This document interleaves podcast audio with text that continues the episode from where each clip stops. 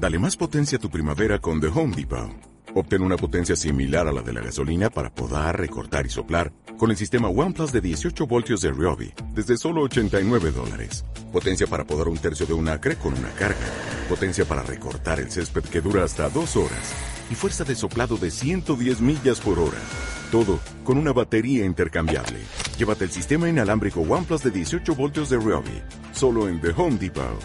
Haces más. Logras más. Vamos a hablar de aprendizaje competencial porque se nos llena la boca de hay que programar en competencias, hay que evaluar las competencias, hay que llevar a cabo productos competenciales. ¿Pero qué son realmente? ¿Qué cuatro características ha de tener una actividad para que se considere competencial?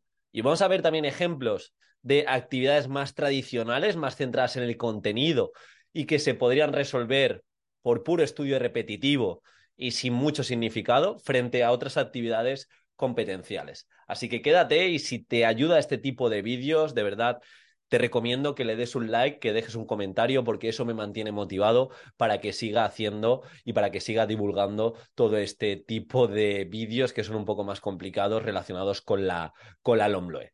Bien, aprendizaje competencial como tal, y de hecho es a lo que nos insta este desarrollo curricular y también el de, la LONCE. De hecho, estamos hablando de, hace, de trabajar por competencias hace más de 20 años.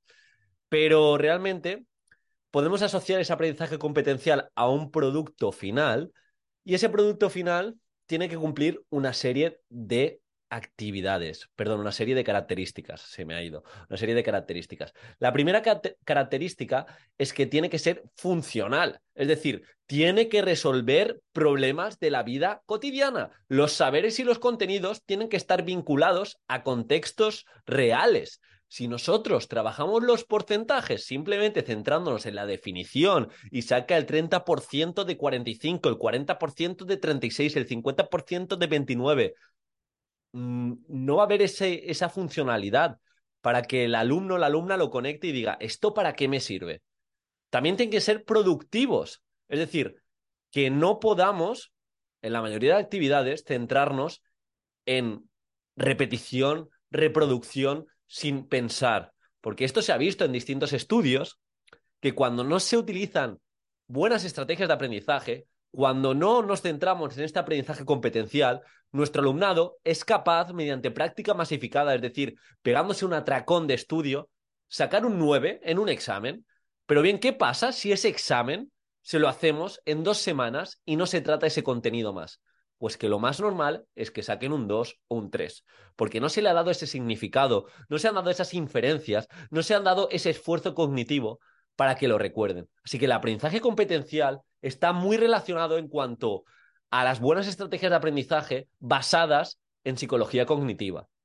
Tercera característica de este aprendizaje competencial es que tiene que ser significativo y permanente en relación a lo que he explicado. Es decir, aquello que aprenda nuestro alumnado tiene que perdurar en el tiempo y no se tiene que olvidar al instante. Y para eso, de nuevo, tiene que haber ese esfuerzo cognitivo, tiene que haber esa conexión, tiene que estar relacionado con la cuarta y última característica del aprendizaje competencial, que sería que sean propuestas, actividades transferibles en diferentes contextos, contenidos que utilizamos, saberes, esa visión globalizada para que nuestro alumno diga, esto que he aprendido me sirve para la prueba, me sirve para el producto que me ha propuesto el docente, pero también me sirve para mi día a día, porque lo conecto con la vida cotidiana. Y esta contextualización está muy relacionada con las situaciones de aprendizaje, de aprendizaje, porque se relaciona, como digo, con la vida cotidiana. Promueve incluso que nuestro alumnado se anticipe y planifique, investigue. Siempre que se dé ese trabajo interdisciplinar, esa relación, esa continuidad en cuanto a asignaturas, se va a recordar más. No solo se trabaja la expresión escrita en este tipo de productos competenciales, se suele también trabajar la expresión oral. Eh, la competencia digital o la educación digital no es el fin, sino es un medio para que se lleve a cabo este tipo de, de productos.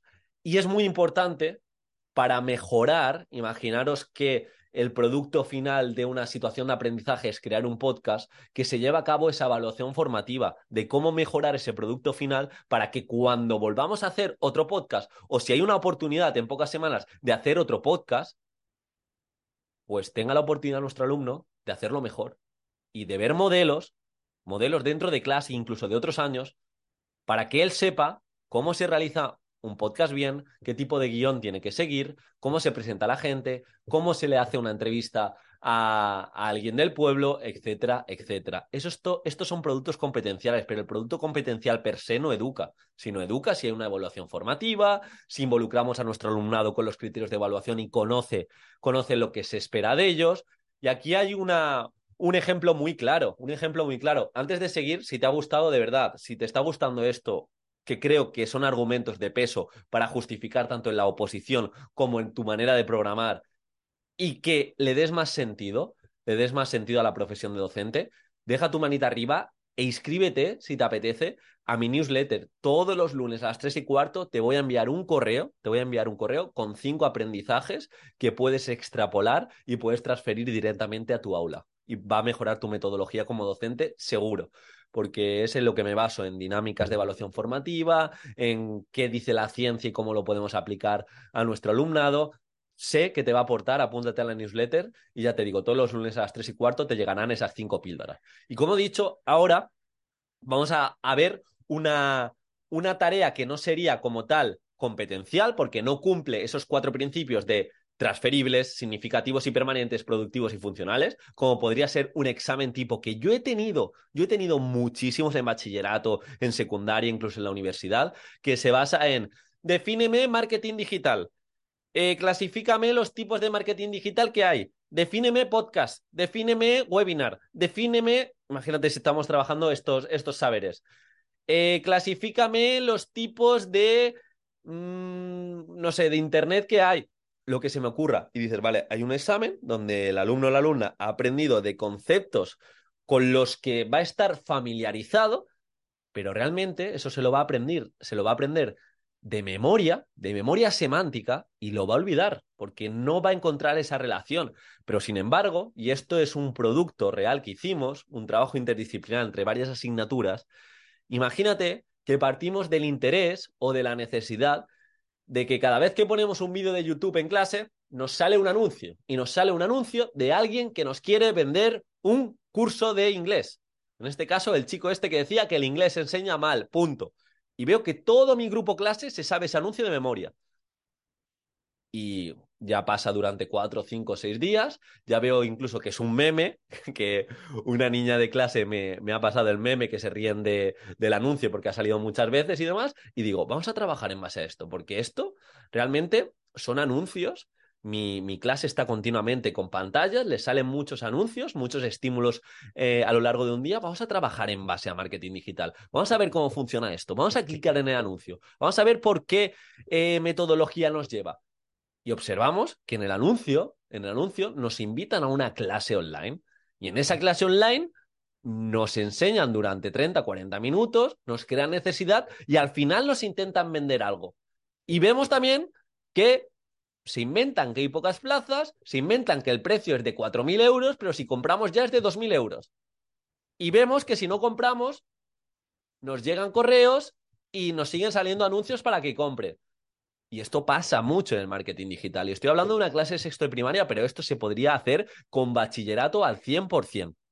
Y digo, perfecto, vamos a crear nosotros, vamos a crear nosotros nuestro producto digital en grupos cooperativos, vamos a crear nosotros nuestro anuncio, nuestro embudo de ventas, vamos a crear nosotros y vamos a hacer sinergias y crear contenido y crear esa oferta irresistible y de esta manera es un producto, un producto eh, competencial porque vemos cómo se aplica el marketing digital, vemos cómo ser críticos respecto a los anuncios, vemos y trabajamos también la ética. Observamos que los precios, las plazas, no son reales.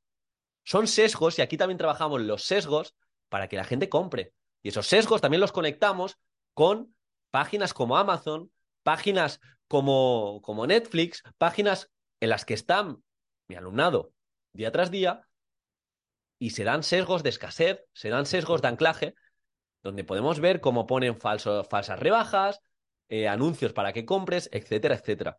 Y estamos,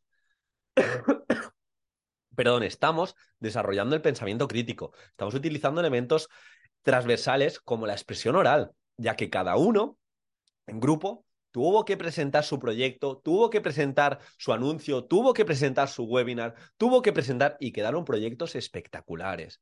Y esto se grabó.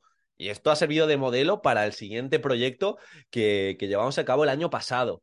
Así que para que veáis un poco la diferencia entre tareas, actividades más factuales de definición, clasificación, donde no hay prácticamente conexión con lo que saben, con lo que les pasa, y esto, que sería más bien una situación de aprendizaje, que parte de un contexto, que parte de una propuesta competencial, que se pueden conectar criterios, competencias, descriptores operativos y elementos transversales que preparan para la vida.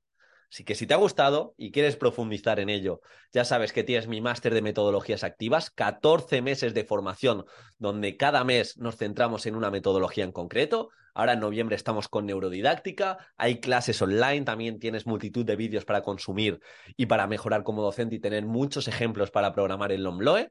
Y lo dicho, y si no, no pasa nada, nos vemos en el siguiente vídeo. Un abrazo y de verdad muchísimas gracias por todo el apoyo.